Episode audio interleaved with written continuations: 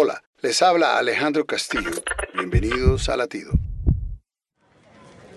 Nos encontramos muy ocupados llenando aplicaciones para familias con necesidad y como había muchas señoras de pie, pues las sillas se acabaron y yo apresuradamente empecé a traer más sillas y abrirlas para que ellas se acomodaran. Cuando terminé me sorprendí que nadie me dijo gracias.